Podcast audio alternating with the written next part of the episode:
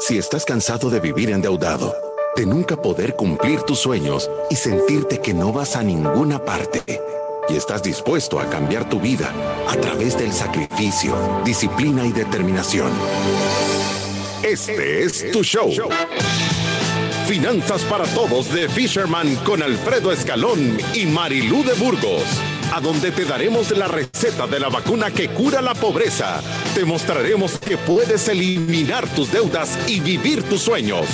Desde la cabina del Centro de Soluciones Financieras de Fisherman. ¡Empezamos! El Salvador, este es tu show. Estamos en llamas. ¿Saben qué? Nosotros vamos a cambiar la economía del país educando una familia a la vez cueste lo que cueste. ¿Qué tal, Marilu? tal cual lo habíamos dicho, Alfredo. De verdad, estamos cambiando la economía del país, educando una familia a la vez. Y, cambiando la economía ya no solo del país, sino que del mundo. Usted ha visto cuántas personas nos están escuchando en otros Ey, de Colombia, de Ecuador. Ahora nos dimos cuenta que tenemos 29 seguidores en Irak y 40 en la India. Imagínense. 40 en la India y 29 en Irak. Saludes a todos los amigos iraqueños y a todos los hindús, no indios. De verdad que nos pone contentos. Gracias por todo el apoyo que le han dado a este programa de Finanzas para Todos. Recuérdese que si usted no nos puede escuchar en vivo a través de la 92.5 Club o si no puede vernos a través de Facebook Live, donde estamos también todos los días de lunes a viernes a las 12, Puede escuchar nuestros podcasts. Estamos en Spotify, en iTunes y en Deezer como Finanzas para Todos. Y también en nuestras redes sociales. Puede seguirnos en Facebook, donde siempre estamos compartiendo consejos para que usted para que usted maneje mejor su dinero. Y ahí va a decir, para que usted tenga una mejor relación con su dinero, porque en realidad eso es lo que nosotros enseñamos. También estamos en Instagram y en Twitter. Así que síganos en las redes sociales. De verdad que estamos con un plan de redes sociales buenísimo a donde vamos, a mejorar un montón el contenido que estamos poniendo y van a ser consejos que le van a servir a usted para que tome mejores decisiones. Póngase el cinturón de seguridad que esto apenas empieza. 32.217 followers en las redes sociales y 988.000 live streams y podcast escuchados. Estamos muy, pero muy, pero muy cerca de tener un millón de radio y facebookeros escuchas.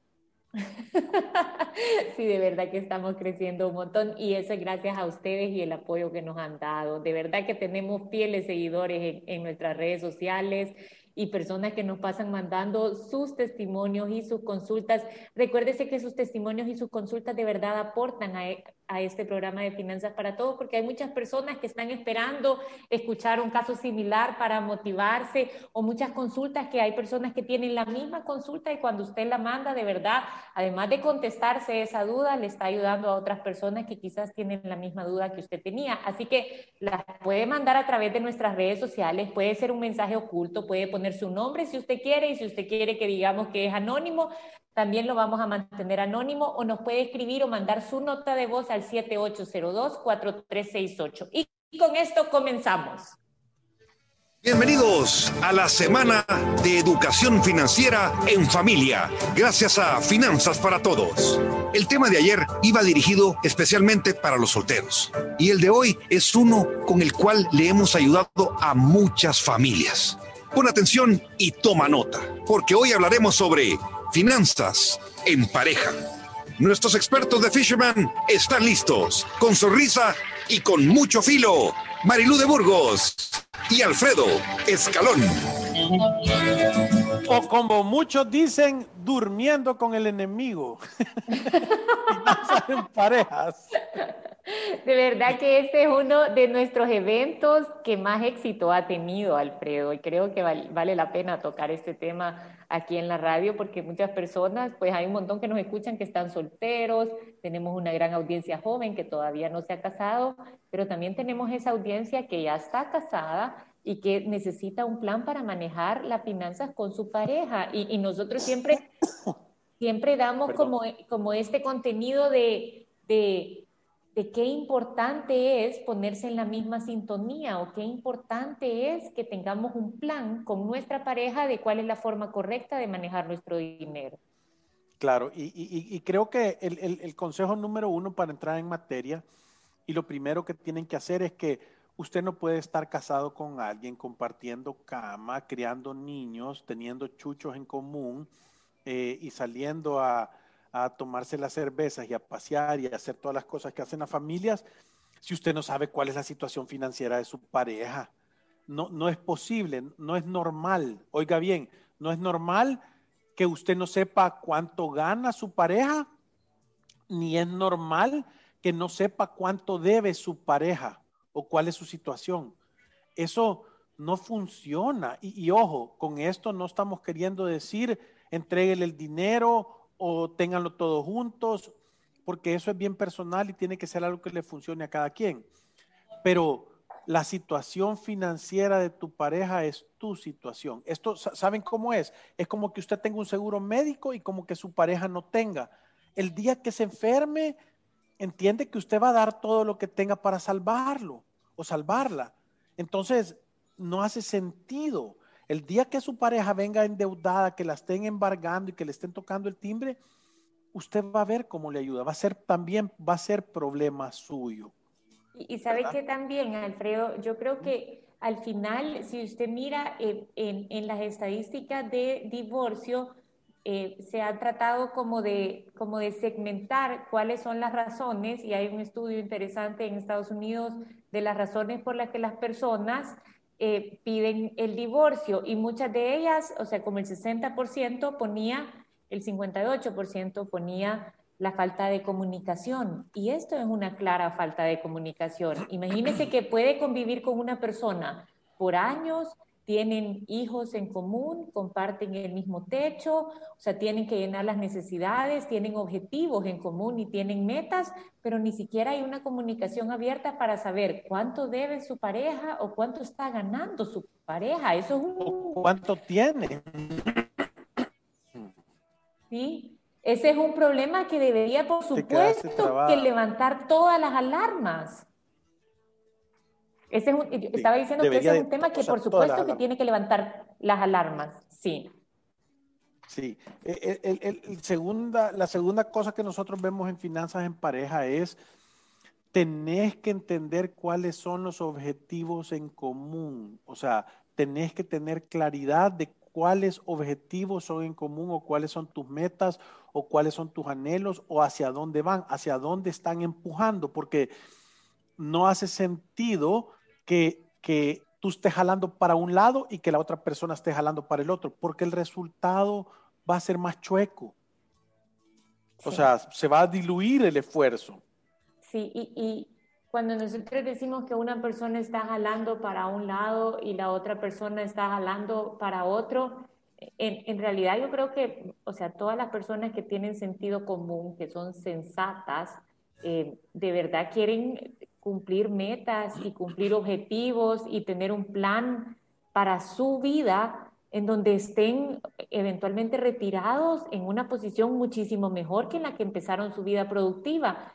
Y, muchas veces Em, no, sé cuáles son las razones en las que se da esta falta de comunicación. Yo le digo que a este programa de finanzas en pareja, yo siempre he pensado que también deberíamos de incluir una psicóloga de pareja, porque me encanta cuando hablamos con, con alguna psicóloga en pareja, cómo, cómo explican las consecuencias que tiene esta falta de comunicación en la pareja en la crianza de los hijos, en la estabilidad del matrimonio, en la sensación de progreso que tiene una persona, hasta que eventualmente las personas se terminan frustrando y terminan mejor optando por el divorcio que luchar por el matrimonio.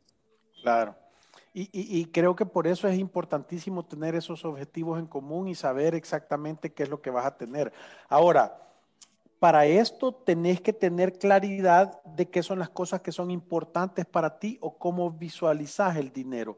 Creo que muchos de nosotros, eh, cada persona, no muchos, cada persona viene con ciertos conocimientos o viene con ciertas estrategias de cuál es su relación con el dinero, de cómo se relaciona con el dinero, de para qué sirve, de cuál es el objeto. Entonces, haga una prueba, escriba usted su definición personal de para qué sirve el dinero. Escriba eh, qué tan importante el dinero es para usted. Eh, escriba cuáles son los objetivos que cree que el dinero lo puede llegar a, lograr a conseguir.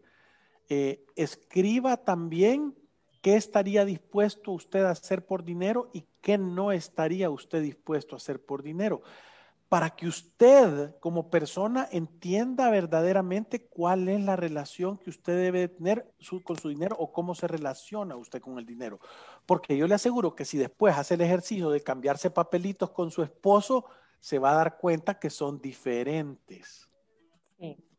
y yo creo que ese es un buen ejercicio para darse cuenta, o sea, qué es lo que está pensando la otra persona. Imagínense qué interesante estos datos y, yo me tomé, o sea, saqué como los datos más importantes de cómo afecta este tema del dinero a la pareja.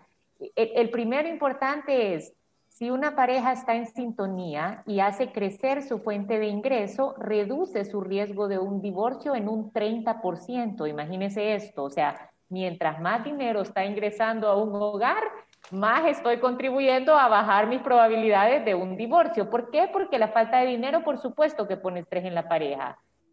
Lo segundo, si una persona, una persona en la pareja gasta dinero de forma estúpida en gastos innecesarios cuando la familia no ha llenado sus necesidades o tampoco le sobra dinero en su mes a mes, aumenta el riesgo de divorcio en un 45%, imagínense. Las parejas que pelean por dinero por lo menos una vez a la semana están 30% con más probabilidades de pasar por un divorcio y el mismo estudio encontró que las parejas que tienen más de 10 mil dólares en su patrimonio reducen en un 70% su riesgo de divorcio, imagínense. Es que yo, te digo, y las posibilidades se vienen a dar porque son temas que generan un estrés inmenso. A mí me gustaría saber, tipo, las personas que tienen un presupuesto, que, las dos se sientan a decir, eh, porque hacer un presupuesto es tener un plan para decirle al dinero a dónde va a ir, o sea, para qué se va a utilizar cada dólar que ingresa a la casa. Y eso tiene que ver con el orden de prioridades. Cuando Marilú decía de gastar el dinero de manera estúpida es gente que le cuesta hacer dinero y que lo vota en cosas que no agregan valor o que están en la parte de abajo de las prioridades de la otra persona. Porque para ti puede ser importante tener una cartera o tener la última televisión para un hombre o, los zapatos que mueven el piso para una mujer o la última bicicleta con el último casco para el hombre, pero para la otra persona puede parecer una estupidez. Y eso obviamente, si a ti te ha costado generar el dinero, pareciera una falta de respeto. Yo, he visto personas que, y, me imagino que estos son temas que, matan el amor, pero he visto personas que el esposo, y, lo he visto a los dos lados, o sea que no, se lo vayan a tomar personales a las feministas. Eh, eh, que, la persona con un gran esfuerzo logra generar dinero y que la otra contraparte le falta el respeto despilfarrándolo en cosas o que no sirven o que pierden valor rápidamente. Y no estoy hablando de que se devalúan, sino que hoy lo compro, lo tengo tirado y ni siquiera lo ocupo.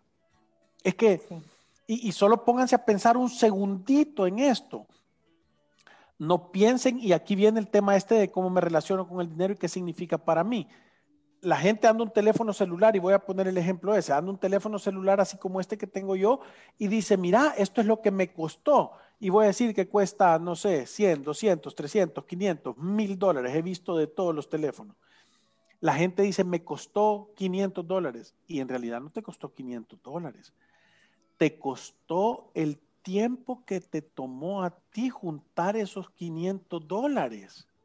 ¿Cuánto tiempo te toma a ti juntar 500 dólares? Entonces, cuando una persona agarra y no le da valor a esa situación, está faltando el respeto al tiempo que tú le dedicas para generar eso, para llevarle paz, para llevarle tranquilidad a tu familia, para llevarle seguridad, y lo están despilfarrando. Entonces, verdaderamente hay una falta de conciencia al, sacrificio que la persona que está generando el dinero está haciendo. Y, ¿Hace sentido? sí, hace sentido. Aquí hay un comentario buenísimo de Yesenia que dice, que nuestro código de vida en Eclesiastes dice, si caen, el uno levanta al otro, refiriéndose a la pareja. En Corintios dice que somos una sola carne. La verdad que tanto el hombre como la mujer tenemos que ser de ayuda idónea. Y eso va un montón con lo que usted está diciendo, Alfredo. Si una persona sale a generar dinero y toma la decisión de que otra persona se esté quedando en casa, o sea, que esté haciendo trabajo en casa y que no salga a trabajar, también tienen que estar en sintonía. ¿Por qué? Porque que una persona se quede en casa no significa que, tiene, que, que, ya no tiene responsabilidad de contribuir al hogar. Al contrario, tiene responsabilidad de ser un increíble administrador de esa casa. Porque si se, en realidad yo siempre les digo a la pareja que que votan el dinero en cosas sin sentido, yo les digo, por lo menos sean eficientes en manejarlo y si no lo quieren, regálenlo a una buena causa, pero no lo voten de manera tan... Fisherman es una buena causa, aceptamos donaciones. pero, pero que no lo voten de una manera tan sin sentido, ¿sabe? Yo creo que todas las personas no importa la situación financiera que uno está viviendo, tiene que darse a la tarea de ser eficiente en el manejo de sus recursos. E, es una forma de reconocimiento al trabajo que uno ha hecho, también es una forma de respetar y ser empático, que hay personas que no tienen esa misma bendición que uno a veces tiene. Y si uno quiere ser eficiente manejando el dinero, puede tener un estilo de vida perfecto, lo único que gastando la menor cantidad de dinero posible. Y si le sobra dinero, lo único que va a hacer es que va a tener la oportunidad de invertir más y de ayudar más a los demás. Y como hemos visto en un montón de estudios, en realidad ser una persona misericordiosa, ser una persona generosa, además de que lo va a hacer ver más guapo, de verdad lo va a hacer sentirse más contento. Es una de las formas más grandes en las que una persona se llena internamente. O sea, dicen que las personas sienten más felicidad al momento de ayudar a los demás que al momento de, de, comprarse cosas para su uso personal. Entonces, de verdad que yo creo que no importa si es una pareja, no importa si es una persona soltera, todos tenemos la responsabilidad de manejar el dinero de la manera más eficiente. Sí, por eso que es que, es que yo decía, es importante que tú digas, o sea, ¿qué es importante para ti el dinero? Según tú, ¿para qué sirve? O sea, ¿a qué le está rindiendo pleitesía? Yo, yo siempre he dicho que el dinero es como un magnificador de lo que tú tenés en tu corazón. O sea, te va a agrandar lo que tú tenés en el corazón. Si tú sos una persona materialista, si tú sos una persona egoísta, si tú sos una persona, eh, voy a decir, eh, eh, caridad, y haces un montón de dinero, te va a magnificar esas cualidades. Ahora, eh, eh, eh, alegre, contenta y tenés un montón de dinero, te va a magnificar, te va a hacer más grandes esas, esas cualidades. Entonces sí creo yo que es importante, tal como decíamos, primero conocer cuál es la situación de la pareja, número dos, tener objetivos en común, número tres, tener un presupuesto y número cuatro, saber qué son las cosas que son importantes para ti. Es, es de esencial necesidad para lograr tener un genuino éxito. Y, y sabe que yo creo que esto aplica para las personas que no han empezado su matrimonio de esta manera y quizás ahorita pues no saben ni cuál es la situación financiera de la pareja, ni siquiera se han sentado a establecer los objetivos en común. Yo, creo que todas las personas pueden dar un cambio e incluso esto obviamente va a mejorar la relación que tienen su matrimonio con ese ejercicio de sentarse y decir, quiero que establezcamos este canal de comunicación de cómo vamos a manejar en esta casa el dinero. Y, es bien fácil hacerlo, o sea, es que es bien difícil hacerlo cuando hay gritos, cuando hay enojo, cuando hay negación, cuando hay mentiras, todas esas cosas obviamente van a ser un obstáculo, pero es bien fácil hacerlo cuando hay honestidad, cuando hay un sentimiento de sinceridad, cuando se va a entender cuál es la situación de la otra persona y abrir ese canal de comunicación con un ejercicio de Mira, obviamente nosotros tenemos objetivos en común porque seríamos estúpidos si no queremos lo mejor para nuestros hijos, si no queremos darles oportunidades financieras, oportunidades de tener unos buenos estudios seríamos locos si no queremos un retiro espectacular, seríamos locos si no queremos paz financiera para nuestro día a día. Entonces establezcamos cómo nos vamos a relacionar con nuestro dinero para que todas estas metas de verdad se puedan alcanzar, porque lo que es una realidad, y nosotros somos testigos aquí en Fisherman, es que las parejas que no hacen un plan financiero, que no tienen metas y objetivos, generalmente, y no es por decir el 100% de las veces, no llegan a ningún lado, Alfredo. Sí, y, y eso es porque es tu dinero y mi dinero, ¿verdad? En lugar de decir nuestro dinero. Sí. obviamente, obviamente las personas que tienen más dinero les puede costar más, pero los casos son diferentes, ¿verdad? ¿Cuántas veces hemos visto nosotros gente que cuando se casa, eh, eh, uno de los dos tiene más dinero que el otro y al final eso cambia o se empareja la situación y entonces se vuelve una situación compleja, ¿verdad? Porque porque entendés los palos que has dado, vea. Porque hay un resentimiento anterior, dice usted, antes no me querías compartir y hoy si querés que compartamos. Sí, yo, yo por eso creo que, o sea, es que si no quieren manejarlo así, no se case. ¿Me entiende? Esa es la solución. O sea, si una persona no está dispuesto a trabajar en equipo, entonces, ¿cuáles, ¿cuáles serían las razones por las que esta persona va a dar el paso de casarse y de tener una relación en pareja con ese tipo de compromiso. En realidad ese es el sentido, cuando dicen se van a volver uno solo y ese uno solo tiene que trabajar en equipo. ¿Por qué? Ayer lo decía alguien y decía, es que hoy las cosas están más difíciles. Yo creo que ahora las parejas jóvenes en realidad están saliendo, bueno, nosotros lo vemos aquí en Fisherman, Alfredo, están saliendo a trabajar ambos para contribuir al hogar. ¿Por qué? Porque no quieren depender solo de una fuente de ingreso, porque quieren mejorar sus probabilidades de tener un buen estilo de vida, porque saben que hay una ventana de oportunidad en donde pueden prosperar, en donde pueden ahorrar, en donde pueden construir un ahorro de emergencia, en donde pueden empezar a invertir. Entonces, no sé cuál va a ser la dinámica de cada una de las parejas, porque obviamente cada pareja es un mundo y ahí se tienen que tomar las decisiones. Pero definitivamente la conclusión de este programa es que estos temas tienen que salir a la luz. Tienen que salir y tienen que salir a la luz platicaditos, sin gritos, sin pleitos, como decía Marilú. Ahora, tienen que entender algo y nosotros lo ponemos como base.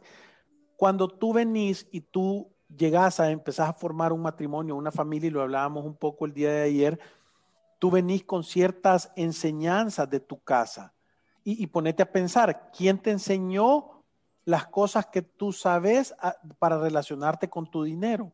¿Quién, fue, ¿Quién fue el mentor? ¿Fue tu mamá? ¿Fue tu papá? ¿Fue un tío? Nadie te dijo nada, las has aprendido solas. Pero en tu casa existía una dinámica del dinero Puede ser que la dinámica es, aquí nunca se habla de dinero. Puede ser que la dinámica sea, no, aquí todo se discute con el dinero. Puede ser que la dinámica sea, aquí se demuestra amor regalando cosas. Puede ser que la dinámica sea, aquí se demuestra amor dando abrazos o cocinando. Eh, aquí se demuestra, eh, eh, aquí todo el mundo contribuye para objetivos en común, aquí cada quien tiene sus objetivos. Entonces, esos hogares no son ni buenos ni malos, solo es las creencias y la crianza que tú traes. Cuando te, te vas a juntar con otra persona, o sea, o sea, esta persona trae su propia crianza, ni buena ni mala, solo su propia crianza. Entonces, tienen que hallar una metodología para entender cuáles son las cosas buenas que quisiéramos dejar de reglas en tu casa y cuáles son las reglas que trae la otra persona que quisieran dejar y hacer una nueva constitución de una nueva familia. Son las reglas de cómo se va a administrar y cómo se va a manejar el dinero en esta casa, ¿verdad? Y las razones del por qué. Normalmente esas razones son más fáciles si hay objetivos en común. Sí, eso iba a decir yo, que cuando hay objetivos en común, todo esto se da con una gran facilidad. Yo creo que todas las parejas que están escuchando este programa como dije, si ya tiene años de estar casado y todavía no ha empezado o no tiene una buena relación con su pareja de cómo están administrando el dinero, siéntense a establecer cuáles, cuáles son las metas y objetivos de ambos. Yo creo que una gran conclusión de esa conversación va a ser que se van a dar cuenta que eh, en la mayoría son los mismos, porque hay un montón de cosas para los hijos o para su futuro que ambos van a querer. Lo segundo es establezcan un presupuesto. En realidad van a tener muchísimas más posibilidades de ganar si empiezan a trabajar en equipo que estar cada uno con su propio esfuerzo. Van a sentir que avanzan muchísimo más despacio.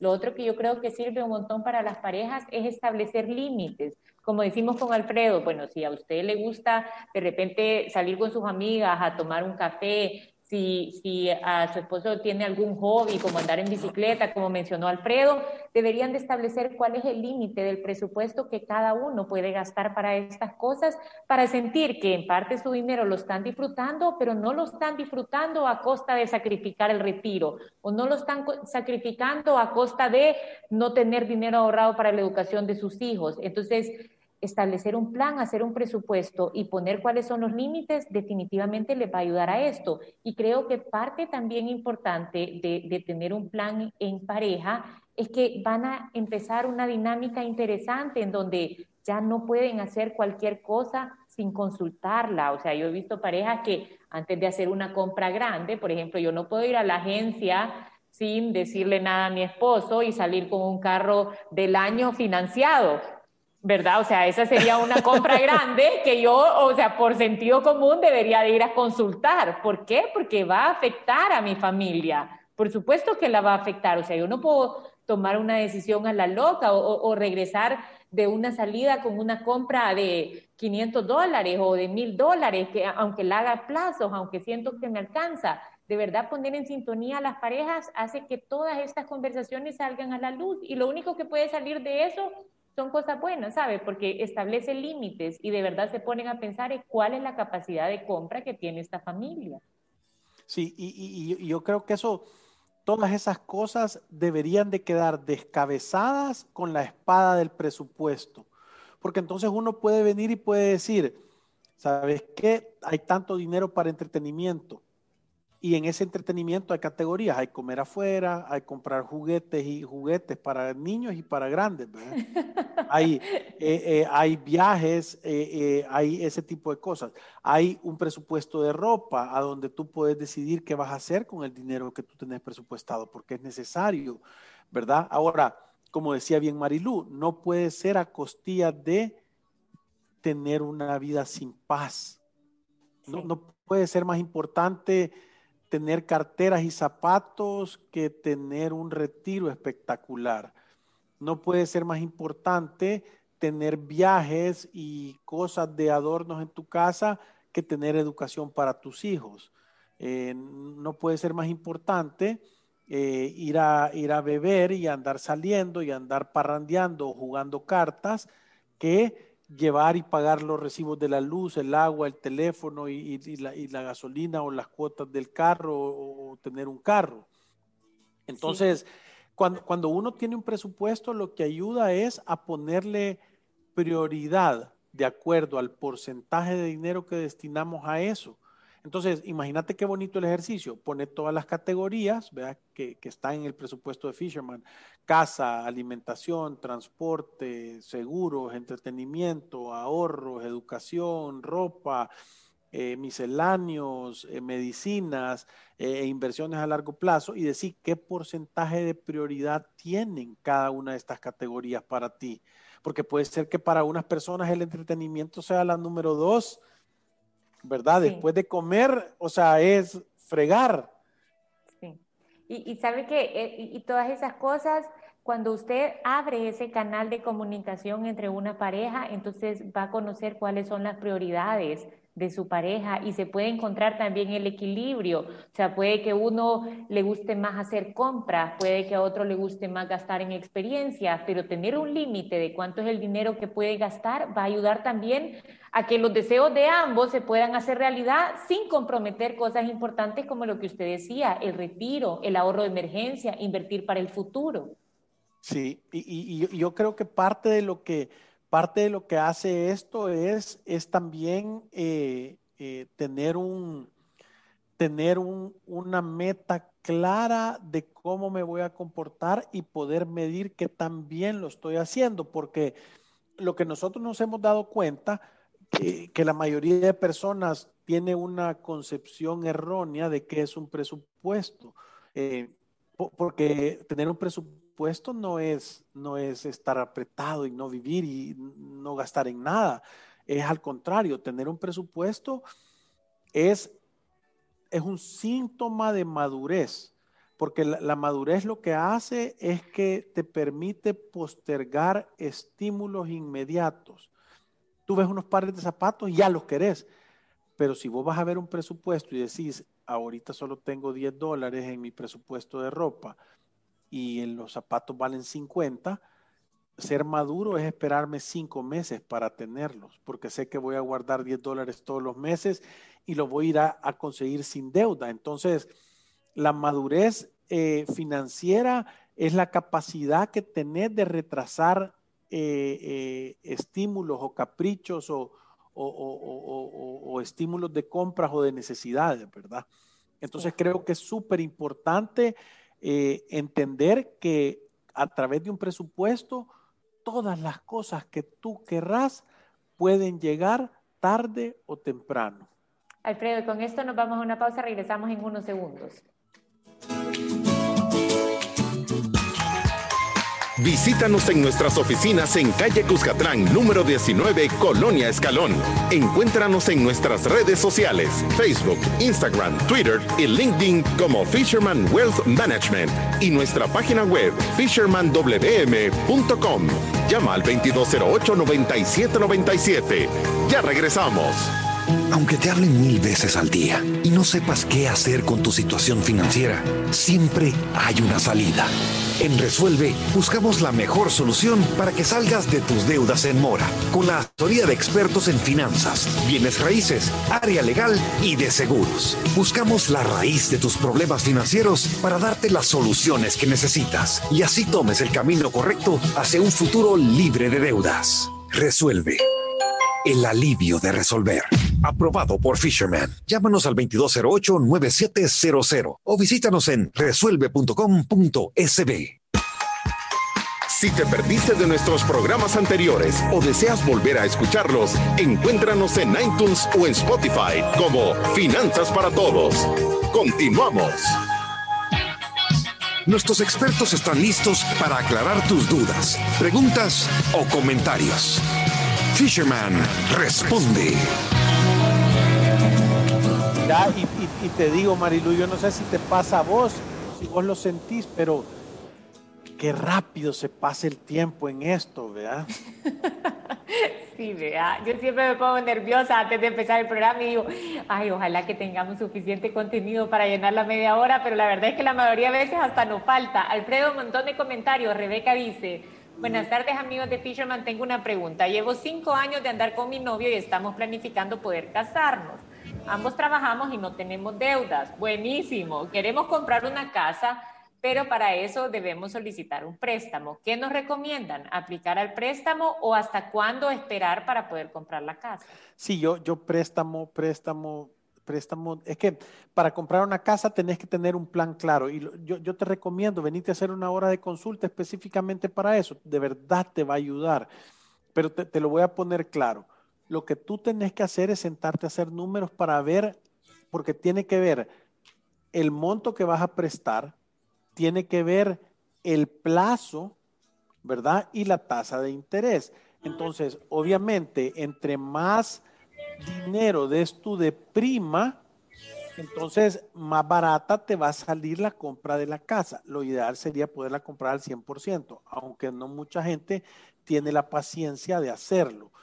Eh, entonces, eh, si vos oís en los podcasts en Spotify, ahí hay uno de cuáles son las maneras correctas de comprar casa y nosotros siempre decimos que hay como tres maneras diferentes. Es la, la del loco, que es la, la, la, la, financiemos el 90 por 95% de la casa, pidamos un préstamo personal para amueblarla y saquémosla 30 años, porque la cuota nos va a quedar chiquita.